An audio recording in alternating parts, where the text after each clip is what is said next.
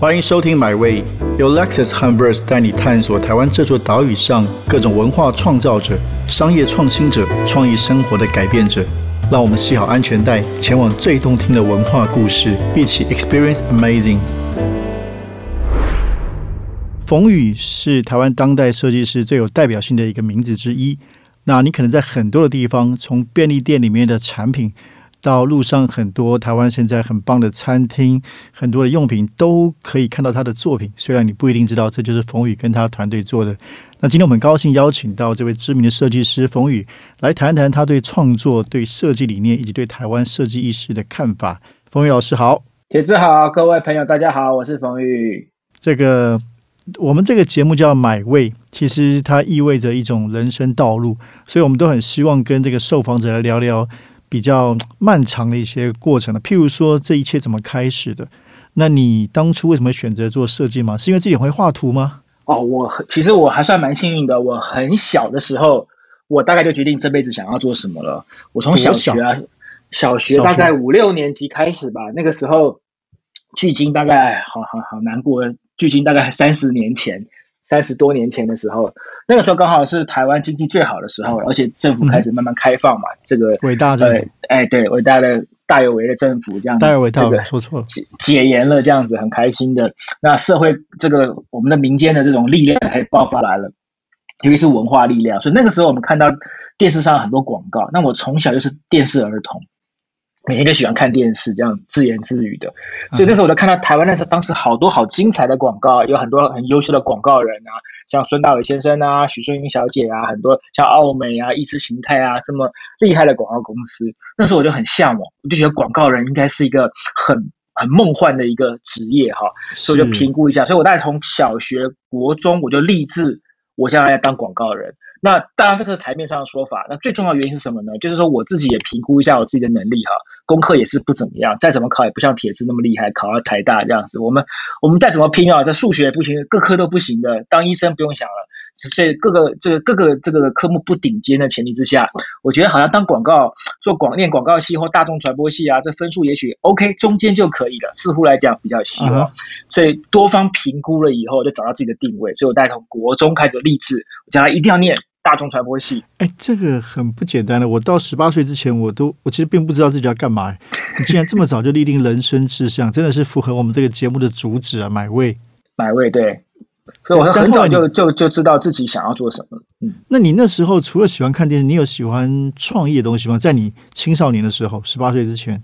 我影响我很大的是，因为我很多知识啊，到现在为止都是从电视来的。嗯哼，那个时候我们家里又很喜欢看，像我爷爷就很喜欢看日本摔跤，你知道以前都是看录影带的，所以我我记得我国小一年级的时候，第一次看到日本摔跤的时候，当天啊，我真是吓得要死，想说全世界怎么有这么野蛮的活动，打打成一团这样，又流血，头破血流的，很害怕。我奶奶也喜欢看呢。我不爱看，哎，结果没想到，我就爱上看日本摔跤，所以我每天下午就固定跟爷爷一起看录影带看摔跤。就他看完一卷摔跤，珠穆马场的摔跤以后呢，就轮到我，我会看一卷小叮当的这个卡通。所以我看小叮当卡通的时候，那除了是日本卡通之外，它中它中间会插播日本的广告嘛，就很多很奇怪，因为日本广告是很有创意的。所以，然后我也会租很多日本的一些有趣的综艺节目回来看。所以我小时候，大家除了看三台节目之外，也看了很多很多日本。相关的这些这些电视节目，所以那那些电视节目就刺激我，发现说啊，原来可以有这么有趣的想法，或者是说这种题材啊，很奇怪的题材，他们都可以挖掘出来。所以我觉得这应该是对我小时候或者是现在有一些潜移默化的影响嘛，也就是用不同的角度去观察、发现世界。可是你没有念广告系，你念的是设计系是吧？对，因为当初啊，我这个分数下来，大学联考分数下来，发现说，哎，这个分数好像还行，刚好卡一半，中间偏上。好像还可以，那应该十拿九稳，所以我就从一路从正大一一直到世新，所有大传播广告系我都填了。就那个时候的才才只有六个学校有这些有这些科系嘛。那我就填完以后呢，家里就开始说：“哎，冯宇啊，你这样子好像太有自信，这样搞不好翻船怎么办？这样子不太行啊，你还是多填点很保险吧。”那我就想说，我就只想大船啊。所以后来我又重新的把那些简介学校的简介检检查一遍，就填了一些啊，这些科系将来如果说他有介绍说未来的出路。可以进入到广告业的话，那我就填了。就这里面有一个叫中原大学商业设计系，这几个字没有一个是我看得懂的。可是他最后出来说，哎，他可以去广告发展。我想，哎，那好像可以，就填了这个科系。那没想到，因为中原这个学校也还不错嘛，也是中间偏上的学校。对，商社很出名啊。对，所以我就刚好辅大。中原，然后淡江，中间我就到了这个中原上去了。所以我一进去的第一天，我还有点小小的可这个失望。哎呀，不是我心爱的大众传播或广告。哎，结果没想到我进去念了以后，才发现说啊，设计其实这个领域啊更有趣，更适合我。所以从此以后，我就发现，虽然我想去广告，但是商业设计似乎对我来讲是是更好的。那所以，我从为什么设计比广告更有趣？因为我后来发现呢，设计它其实是更天马行空，而且设计它其实是一个大的观念，它可以融合在任何的领域当中的设计，不只是美感。当然，我们之后可以去谈。但是广告比较算是一个行销的一个学问，对。所以对我忽然觉得说，哎，好像我更适合做设计。OK，你你你在大学你觉得最重要学到什么？设计的能力？你会画图，还是有什么样的观念跟启发？我每次跟很多的同学分享啊，就是就是说，大家不要紧张。为什么？因为我的大学成绩是很烂，我大一、大二的手绘的功力是非常普通的，几乎是在会被当掉的边缘，没有什么天分。虽然我是我可能比一般人会画画一点。但是你说那个画画到了一个专业 pro 级的，我觉得还没有到啊。尤其是我们同学都卧虎藏龙很厉害的，所以我在大一、大二的时候非常的闷，就是分数不怎么样。但是我后来到大三、大四，这个设计的科目的领域越来越多了，包括有编排啊，有摄影啊，还有很多很多不同的这些造型啊，有一些不同的这些科目进来以后，我发现我的综合能力比较强。或者是说我找到一方面领域啊，比如我当时对编排非常有兴趣，还有我对艺术也很有兴趣。我有几个我非常感恩的老师啊，在那个时候启蒙了我。他启蒙的过程并不是说教我做作业打分数这样简单。我觉得设计科技最重要是跟老师的互动，也就是老师丢了一个问题给你，你回去可能花一个礼拜时间、两个礼拜去钻研啊，什么是瀑布艺术啊，什么是后现代艺术这些东西。那那些东西对我们来讲都是很很深色、很坚硬的、有点距离感的东西。可当你今天花了很久时间去读、去了解以后，你可能脑袋里面还会有些疑问，或者你做了一些作品跟作业。可当你今天提供丢出去给老师的时候，老师会给你一些反馈。尤尤其是这样的互动过程里面，也许你今天问老师一个问题，是当你已经思索很久，可老师回答你的那一句话，你忽然通了啊！我想通了的那一点，我认为是非会影响到你一辈子的，不管是设计的思考，或者是看事情的各种方面。但我认为这个这种东西不用太多，也许你大学四年里面听到老师一句话顿悟了，你懂？就像那个禅禅宗有很多的公案嘛，就是问那个。这个老老师问和尚说：“什么是禅？”他打你一巴掌，OK，你就通了。忽然那种很玄的这个概念，所以我认为教育很重要的老师的观念就在于说启发你、启蒙你的那个瞬间。对，其实不只是设计科系啊，你说这个当然是非常非常重要。如果可以得到有启发性的老师，所以看起来老师真的很成功啊，把你现在塑造成一个大设计没有没有，还要努力，还要努力。给了一些。那毕业之后的第一份设计工作是什么样的工作？嗯，我觉得我一路都很幸运我我在当兵快退伍前，我就开始找工作。那我就找到一个，呃，嗯，当时就想优化超前部署嘛。你看我超前部署的意识，在三十年前、二二十年前，哎，对对，本来想去造口罩这个这个制作。对，我就找了几份工作。那我进入到一家很优秀的这个设计公司，啊自由落体设计公司。那老板是陈俊南老师。哦，他他当时也是对我，那是我梦寐以求的工作，很兴奋。你在那边工作过啊？我中过，但是我中了一个月，一个月不到。为什么？因为水土不服。年轻人。当时我做的东西啊，都都是太呛了。就学校里面就喜欢做这种比较实验性的，那老师都会鼓励你嘛。那个时候你就仿佛啊，哎，这样的风格做自己好像是全世界，你就认为说你有你有一股热血，你要改造世界，就觉得外面的这些设计的不行啊，太保守了。我这个是比较前卫的，就没想到真正在接触到商业设计的市场里面，就碰了碰了，就是这个通壁，做了每一个提案，客户都不喜欢，我就很沮丧。那当时陈俊良老师也鼓励我好多次哦，我也很感谢他，到现在都还很感谢。但是后来我还是发现我还是不行啊，我对公公司没贡献，然后这样下去不是办法。很痛苦，所以后来我就决定还是离开，然后我就去。太快了吧！一个月一个月就黯然离开。我觉得压力大，这个压力不只是工作的这个工作压力本身的这些，不管是劳累上面，而是说你觉得你跟你对你在公司来讲是一个拖累大家的角色。哇，这该你说你有良心，还是说你抗压力太低？你我我觉得都有，就就是那种没有成就感之外，又觉得说很对不起大家的这种感觉。所以我想说。我因为我觉得我自己应该要调整自己的对策略想法，所以想说我应该要去一个比较接地气的、更商业的，要了解这个市场嘛。所以我就投到滚石唱片。其实啊，你知道任何的设计科技的学生呢，他当时的就我觉得现在也是啊，两大梦想，将来不是做唱片就是做书籍或者做这种杂志编排。在当时来讲，这是两个最很重要的一个一个能够表现自己的地方嘛。所以我想说，我去唱片公司去滚石唱片，那台湾最大家的国语唱片对公司了。然后在里面，我就去西洋部门，所以我做了很多很多的唱片。而那些唱片并不是国语主流片，就是国语主流唱片以外的唱片，我大概都做过。譬如说有像爵士也有哈，像那个理查克莱德曼的钢琴我也做过，还有吹拉二胡的这种吹管箫的我也做过哈，古典音乐我也做，电子舞曲也做，日本的、韩国的我都做过，所以做的很样样精通啊。哎，对，是蛮蛮有趣的一一个一个工作的这样子的一个经验了。啊，所以在这里面我也养成了很多对于设计的看法。那这个我觉得这个也是一个对我的这个生涯设计生涯的养成一个很重要的一个养分。所以你在滚石就蛮顺利的。之前在自由落体这么不顺利，在滚石你的被打枪几率就大幅降低了。是因为什么？是因为这个企业的文化不一样吗？比较容许创造吗？因为商业设计。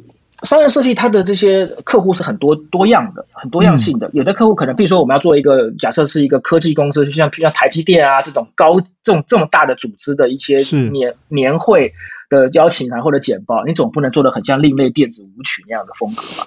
所以，所以你很难去调试过来，因为可能当时你的戏路还不够广，你只会一招。可是唱片公司相对比较聚焦，因为流行文化元元素跟我们当时的年纪或者喜欢东西比较相近，没错没错，所以说比较容易上手。那你在滚石也有多久？没多久，一年半。为什么我滚石我很快乐那段时时光，同事也很好，很有趣，还看很多明星嘛。两件事情啊，一个是这个当年的台北不是台湾有一个台风嘛，就淹大水，整个台北都淹掉时候，连捷运都淹掉，所以滚石的各个行业都损失惨重，滚石也是受到很大影响嘛。那当时也有 M P 三这个下载盗版的关系，所以唱片产业也是维持的很很辛苦。所以呢，然后那个时候又是九幺幺那个美国的纽约的那个恐怖攻击，哦哦，那当时那个时候我还去了美国玩了一趟啊，在在就在九幺幺过后十一月的时候，反正我什么也没玩到，因为哎九对九一一九一对。九幺幺的九一，这 总之就是你去了纽约什么地方都被封起来都没看到，然后中间的时候在旅馆里面啊，这个同事给我打个电话，告诉我说我被裁员了，OK，所以我就当时就在，因为是刚好在缩编嘛，滚石这整个缩编。对，所以我裁员以后想说，那好吧，我也做了一年半，虽然有点可惜，不过没关系嘛，因为还年轻，所以说我们去找工作。后来我就找了我的第三家公司啊，包氏国际，这个也算是，呃，等于几乎也算是我最重要的一家一家公司，跟跟非常出名啊，是包一鸣先生，对，包一鸣先生跟胡志怡小姐这两位都是都是我的老师啊，恩师级的，又是老板又是老师。所以这个时候，其实，在他们公司一开始也是做商业设计嘛，客户的。对，一开始也是商业设计，那那个这个时候你已经不一样了，你已经熟成熟了，可以做商业设计的案子。小小一点点，也才二十出头，在经验还是要慢慢累积。那时候也是觉得每个同事都很厉害，所以也是在做中学、做中学这样。然后同时，因为他们也开始创办了新的杂志《P Paper》。对，也参与了这个。二零零四年的时候，创办了《Paper》杂志嘛，我在里面也是呃，我们一起构想内容，然后我在里面做艺术指导，做版面的设计，这样子也等于是圆了一个以前学生时代的梦想。总算有一本杂志，我可以好好的来担任艺术指导，来操作整个杂志的视觉。那其实《Paper》算是非常重要的一个，我觉得在台湾的媒体是一个开创者，就是不只是这个媒体本身，而是说跟我们今天主题相关，是把设计的意识。带入台湾的社会，那算是比较早期的设计杂志吗？第一本还是？呃，以往也有设计杂志，也有设计杂志，但是以往的设计杂志比较定位在是很专业人士要看的杂志，设计产业的看的。它的 paper 当中定位的是一个一般人都都需要知道的这些基本的对对。因为那时候我们嗅到了文化创意产业未来会影响台湾很深远，所以设计应该走出象牙塔，变成是一个生活化的各个，然后还结合商业、结合品牌、结合我们的生活各种的层面。所以那个时候我们的定位有几个点，就是说，第一个它必须铜板价五十块，我们当时 paper 是四十九块钱，希望学生都可以买来看。我们最早是希望说学生族群锁定学生族群，因为以以前我们做学生的时候看国外的资讯不是那么容易，而且国外杂志很贵，又看不懂，像我的英文那么烂的，日文那么烂，又看不懂杂志，只能走马看花，然后又很贵。如果有一本杂志很便宜，而且都是中文，你都看得懂的话，你更能够吸收这些好的知识啊，应该是会很吸引人的。所以我们希望的定价很便宜之外。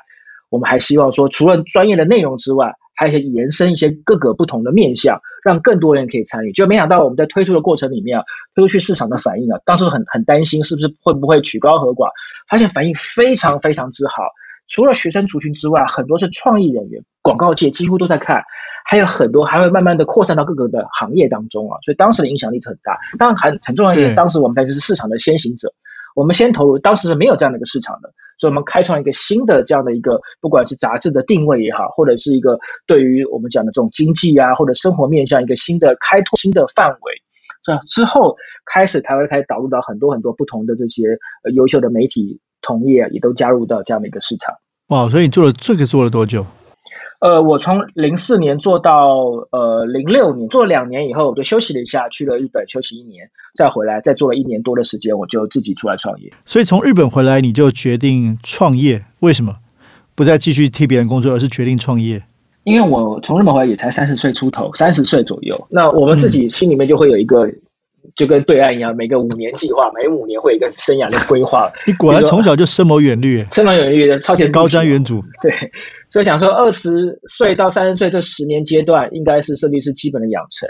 那三十到四十慢慢就会越来越成熟，四十到五十这样子。所以我就规划说，我将来应该要有一个自己的公司才对。那什么时候开始创业比较好呢？就等到自己准备好的时候，所以刚好三十岁，这刚好是有人生一个阶段嘛，然后刚好有这个机会，那我想说，那我应该出来创业。因为当时我在做 paper 的时候，其实也是还蛮顺利的。那我我的上面也有一些很优秀的同事，那我就发现说，这样子做一些那时候我们是双周刊，所以几乎等于是每每天像是。呃，作息已经很正常、规律了。什么时候该出刊，什么时候该修稿、完稿这些东西，那我都觉得说，我才三三十岁左右，那我如果一做这个已经很规律的话，在三年五年，我还是做同样的事情，在之后我就可能不敢出去了，我也没有机会再出去了。所以，与其这样的话，虽然现在很顺，等一下同温降到一个舒适圈啦，还不错的情况之下，还是决定说我来试试看好了。所以，我就那个时候就先自己决定出来创业。那当然压力很大，为什么？因为决定创业的时候，零八年嘛，雷曼兄弟计划的开始。我觉得我这个人人人生虽然说是工作还算顺利，可是哦，这个命没有说那么好。你看我大大学毕业的时候是政党轮替的那个时候，就是呃当完兵，那有什么不好？两千年啊，不充满了不确嘛，你不知道好，说不定更好。你不确定的情况之下，大家都还是怀抱。可是你看，一旦呃两千年以后，台湾经济有一段时间是下滑的。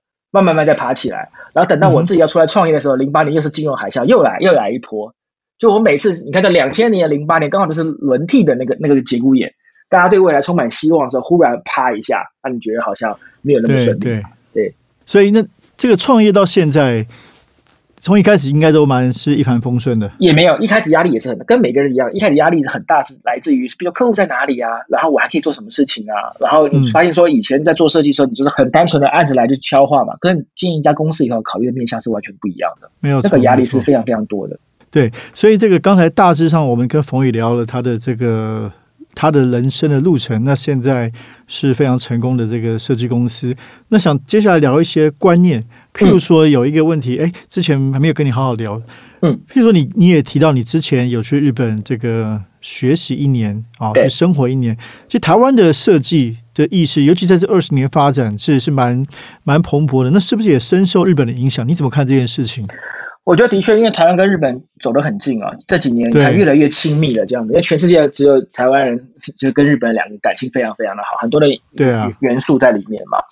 那我觉得我们跟日本需要学习的很多很多面向啊。那我自己也开玩笑说，日本的美感各方面是稳定，就是我们台湾是稳定落后日本三十年的这样的一个一一个时间。但我觉得这最近开始已经在有拉近那个距离，甚至有些还超越，这个是很好的一个现象。像杂志面，我们现在做不差。对对对，我觉得而且更好，它何止不差，更好了。对哦，我们 Verse 杂志对不对？Verse 在日本是没有这样同类型的杂志的，的确是没有的。这是我们一个很很很独特的一一一个宝贵的资产。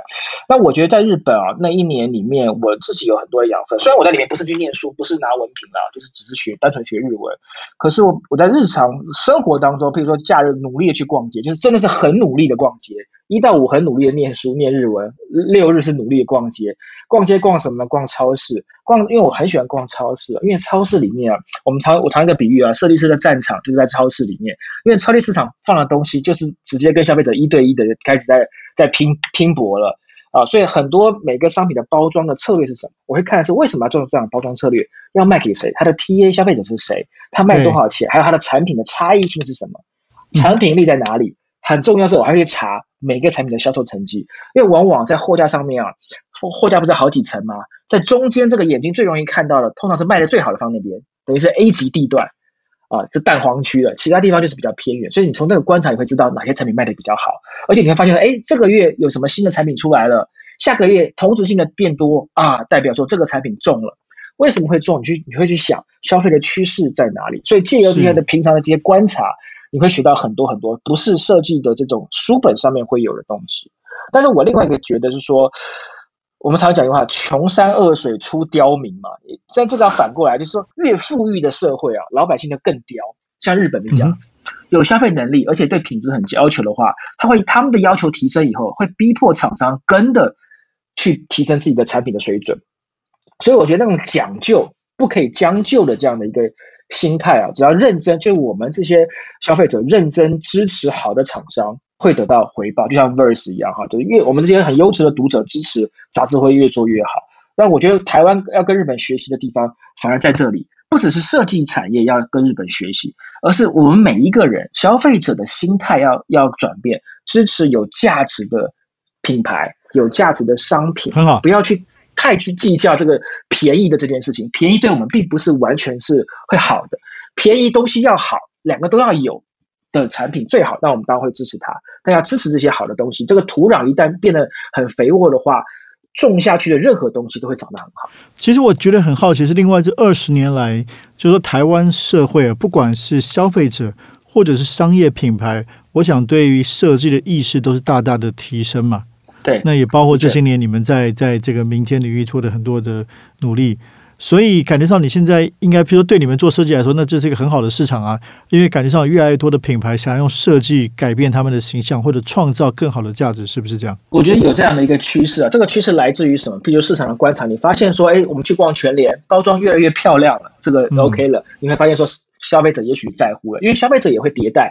譬如说，年轻的消费者他慢慢走入家庭，三十岁、四十岁，他以他以前要购买东西跟现在不一样，他要购买更多家庭性的东西，他会在乎这些东西了。所以你会发现，世代的这个转换，消费者对于他的喜好、他在乎的东西是不一样的。那厂商就要去呼应他们的这样的需求。所以我认为它是一个好的一个慢慢慢慢会越来越好的一个一个一个进化。那另外一个对设计师来讲，或者对大众来讲，对设计的认知，他必须。转改变要观念要改变，就是我们会有一点零、二点零、三点零这种进化，这是什么意思呢？以往我们认为，比如说商品摆在一起都一样丑，有一个特别漂亮，它会被看到，所以它生意会非常好。那其他厂商发现说，哎，我只要变得漂亮一点，也会卖的比较好，他们就要也想要变漂亮。是，所以当那一排商品都变漂亮以后，消费者要选哪一个都一样漂亮，选内涵了，就跟选选人交朋友一样嘛。哎，这个内涵和这个产品力开始打磨，产品力变高了。所以，当一家产品力又好又漂亮的时候，大家开始买他们东西，那其他厂商也跟着要去更进步嘛。所以一一个拉一个，慢慢慢慢，品质、视觉或者是价格、成本不断的在不断精进之下，整个产品就会越来越越好。那消费者来讲，得到的回馈也会更多。那我觉得台湾对于消费的进进化就在于这里，视觉之后进化到商品力，到整体的气化，会慢慢慢慢更更细腻。这个正好是我现在想跟你谈的。你说从商品的美观之后到企划力，回到刚才说你年轻时候遇到的这样一个呃，这个这个思辨呢，就是说这做广告还是设计？那后来我想一开始你从这个毕业之后从商品设计、平面设计开始，可是现在包括你的公司，包括你自己的兴趣，也希望是做更整体的企划，甚至走向广告那一面，是吗？我觉得以往我们叫我自己定义啦，就是广告来讲，它等于算是一个呃产业的下游。对，不是贬义啊，就下游的意思是说，我产品做完了，都都做出来，接下来希望委托广告公司帮我行销推出去去卖。可是以往，那我们设计公司在以前也是是广告公司的下游，所以我们是更下游了，经出海口，对对对对，已经已经出海到到外海去了。那我们今天拿到的指令就是说，你要帮我做一个包装或做一个 logo 了。可是如果是以设计师来讲，我们发现说这个产品本身真的不具任何竞争力的时候，你做的再漂亮也卖不动。是无无法的，卖不动的，因为没有产品力嘛。所以问题的归结并不是换个壳子、换个 logo、换个包装就能够卖，所以产品本身要打磨。那所以我们在想说，如果设计师或设计公司具有设计思维的这样的一个专业团队，可以跟厂商、跟我们的客户在最上游，他的起心动念，他准备想要开发一个商品的时候，我们就介入，我们一起来打造这个商品的话，也许未来的成功几率会更大，而不只是单纯的来了交办给我，我给他一个外壳而已。我不要给我不是赋予一个外壳，我在骨子里面，他的个性各方面，我们都要一起协力参与的话，我认为是未来的一个趋势。有这样的案例吗？在你们的工作里面？呃，譬如说我们讲讲这个全家的吐司的酱吐司，当初也是一个重新的把打商品打掉重练，把吐司这个做到一个非常非常美味的境的境的地步。我们甚至经过很多的盲测，吃出来果然全家的这个吐司最好吃的。所以这个时候，我们想说，那从名字，从各方面气化，我们怎么样去协助客户打造出一个更完、更完全、更全面的一个品牌体验？所以还有一个是像我们在跟康轩呃这个出版社在打造教科书的时候，也是从这个角度去出发的。我们去想说，整体的课本的这个编排之外。还有，我们可以用设计的思维导入，再赋予设计这个教科书什么样子的教育的价值在里面啊？不只是单纯的美术设计编排而已，还有很多加入很多的梗，或者是我们每个插画的人物造型或它的布局，都要赋予美感之外教育的意涵在里面。这些都是我们在协助客户提供更多样的服务，让客户理解说，设计公司给我们之间的合作关系，不只是我们强调，不只是美，不只是漂亮，而是背后。设计真的能够赋予带给使用者的价值在哪里？那现在这这五年十年来，就设计这个变成一种，我觉得是一个非常发光发亮的产业。像设计师们，包括我们这一季访问的几位哦，也都是这个呃不会言都是明星啊。那相对来说，比如说相对你当时年轻的时候去念设计，现在是不是台湾的年轻有更多人想要去念设计、从事设计、投入设计产业？我觉得是啦，因为。设计就像我们讲的嘛，它的门槛其实不高，很低的。现在做设计，甚至连基本的绘画能力都不需要完全具备，因为有很多的工具可以取代。对，脑袋还是很重要，创意观念还是很重要的。可是相对来讲，它的它的分数要求并不是像专业其他科目这么高，而且工作似乎比较自由弹性，而且还有一个是，目前我们感觉到好像设计产业。蛮有明星化的趋势嘛，大家觉得哎，这好像是不错的，很吸引人的，所以很多人很多同学就会投入了这个这个产业，我认为也是好事啦。可是相对来说的话，毕竟我们的市场还是有限，所以这么多人嘛，每个班上面大概百分之五或者只有一两位才能够在未来十年活下来，这是很残酷的竞争。量虽然多，但是它的这个出路的能够变成呃在产业里面能够很成功的站稳脚步的，的确还是要更努力。等于说，设计师的养成的努力不在于学校而已。出社会以后还要努力的念书，努力的充实自己，它是一辈子的学习。您怎么充实自己？我平常就大量的，因为我我有资讯焦虑。继续看电视吗？呃，电视，哎，对，最近啊，说到电视啊，以前我们家是没有电视，就没有第四台的，那我就只看日本电视。那最近因为在家里面嘛，这个这个疫情的关系，我就把 HBO 啊、亚马逊啊什么都都订了，就每天看，发现还蛮有趣，还还开启了一个新的世界。但是相对来讲，这个时间会有有限，所以我看电视有一个习惯，我是按快转看电视的。真的假的？真的，我只看字幕，或者是说这个连剧都看。比如说这个节目，这这是个单元的电视影集嘛，六十分钟好了，我只看重点。比如说男女在谈恋爱的那个爱情的，我就跳掉不看，我不想看谈恋爱，我只想看。于是我想看那种警匪动作片，我就看一开始谁是坏人，中间怎么办案，怎么破案，看重点就好了。真的假的？你你对？那你最近看什么这样看？很多，我之前看过 Net Netflix 的所有片子，我几乎都这样看，或者是那个《绝命毒师》，因为它太长了，你看完这种史诗级的节目，不会丧失，像不会丧失那种你们设计师很重视的细腻吗？说故事的细腻、美术设计的细腻都被你快转掉了。你你你，他如果今天有一百集的话，你看了一百次，几乎你的你大概知道他的美术细腻在哪里的。那我现在想要了解他的剧情，那我想看的剧情是说编剧有没有一些有趣的观点，这个是我想看到的东西。所以这是很挑食的，只只只挑精华、低基金的方式在在看剧这样子。好，最后一个问题，大问题，给我们一些金句。你怎么看设计啊？到底谈设计，因为每个人对设计有不同的看法，是美感，是解决社会问题，是创造价值。就是风雨怎么看这个事情？哇，我觉得设计一般大众会认为设计是一个跟美感有关系的工作，或者是说设计师他就是一个充满了风格的一个人。对，但我认为也有人说设计就是为了解决问题，我觉得这句话是很好的。但对我来讲，我可以加几个字啊，设计应该是说解决了什么问题，然后你又创造了什么价值。因为以广义来说，设计它是一种进化的方法，就是为了要达到某个目的。我们去创造或发现出一个新的方法，它其实是无所不在在任何世界当中的。我之前有举例啊，大自然就是我们最好的老师。大自然里面有很多很成功的包装设计，哎，什么意思？你看香蕉，香蕉它怎么告诉你它成熟了？它变黄了，或者苹果变红了，你代表你可以吃。它用颜色，你可以吃了。平常绿要痛很酸，红了就甜了好吃了。哎，没有想过，哎，你看，你看香蕉，香蕉的里面果实是很软，它保护它，对不对？它是它外面皮比较厚，可到皮很厚以后，它才四片，你又很容易打开来，你又很容易把它剥开来，它保护的又很好。啊，所以它各种的这个包装是很巧妙的这样的设计，不管是用视觉诱惑你或告知你可以吃了，再来是它整体的缓冲各方面能力都设计的非常非常好，所以这个东西是大自然一直都有的，就观察发现了以后应用在我们的创意里面。所以我在讲的这是其中一个例子，就设计它重点不只是美感，它是达到一个功能性，什么功能？让动物吃了这些果实以后，这个这种子会排出去嘛，就可以开枝散叶去达到繁衍的目的，所以它是有个目的性。为了达到目的，去想出这些方法来说的，所以我认为设计除了解决问题之外，还要创造一些价值啊。譬如像我们这个单位是跟，就是我们这节目是跟 Lexus 合作的。那 Lexus 最近也出一些新的汽车的改款，我们都很关注这些这些新闻嘛。那这个新的改款的车子，不管是外观好不好看，内装哎是不是很好看，还有它动力的改变，或者是有增加很多的功能。那这些功能都是一种设计，那这些综合起来可以提升车子的价值，吸引到车主购买，带给他不管是上班通勤啊，或者日常生活的购物啊，或者全家出游这样子的一种价值，创造出来整部车的价值，我认为就是设计的一个很重要的这一点哈。所以我们讲设计，除了风格之外，强烈的个性啊、审美，或者是我们想要颠覆既有的这些、打破既有的这些既定规则，都可以说是其中的一种表现方法。但是我我只是觉得说，作为一个，尤其是在收束到商业设计来讲的话，创作这种我们讲的是无所限制的自我表现的东西，那商业设计可能是比较安全讨喜，或者是甚至是那种很媚俗的妥协。我认为这个观念也也不完全是对的哈。我也常举一个游的理论，也就是说，设计师要把自己想象成是导游。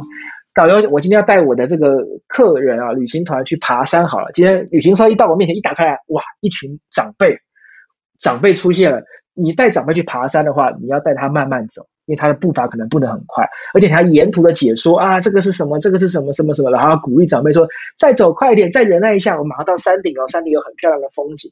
这个山，这个导游可能爬过一千次了，他已经知道这个山的山顶长什么样子，可他还要不厌其烦的告诉我们的这些新的这些每一次的客人，山上很好看。要跟着这个步伐走。根据我客人，比如说我今天带的是长辈，步伐慢一点；我如果今天带的这一批是年轻人，或者说是登山友，我的步伐可以调整的很快、很专业。所以根据你的客户的需求，跟他的沟沟通的频率，或者是说我们客户的客户的他的消费者，我们要用这些消费者，你的目标对象懂得、能够理解的语言，透过我们的专业去消化了以后，把商品的价值好的地方，透过专业的能力。这个让我的目标受众能够理解、能够认同，这个是商业设计在做的事情。哇！所以也就是说，我今天遇到的人需要表现就表现，需要这个呃慢慢的讲，那就这样慢慢的讲，是不一样的。好，今天非常感谢我们知名设计师冯宇，那谈了很多设计的观念，也很期待冯宇在未来可以继续用你的创意跟设计带给我们社会生活更多不同的样貌。感谢冯宇，谢谢大家，谢谢。这趟旅程已经到站了，感谢你的收听，也让我们一起期待下趟旅程的风景。别忘记订阅买位。本节目由 Lexus 和 Verse 文化媒体联名出品。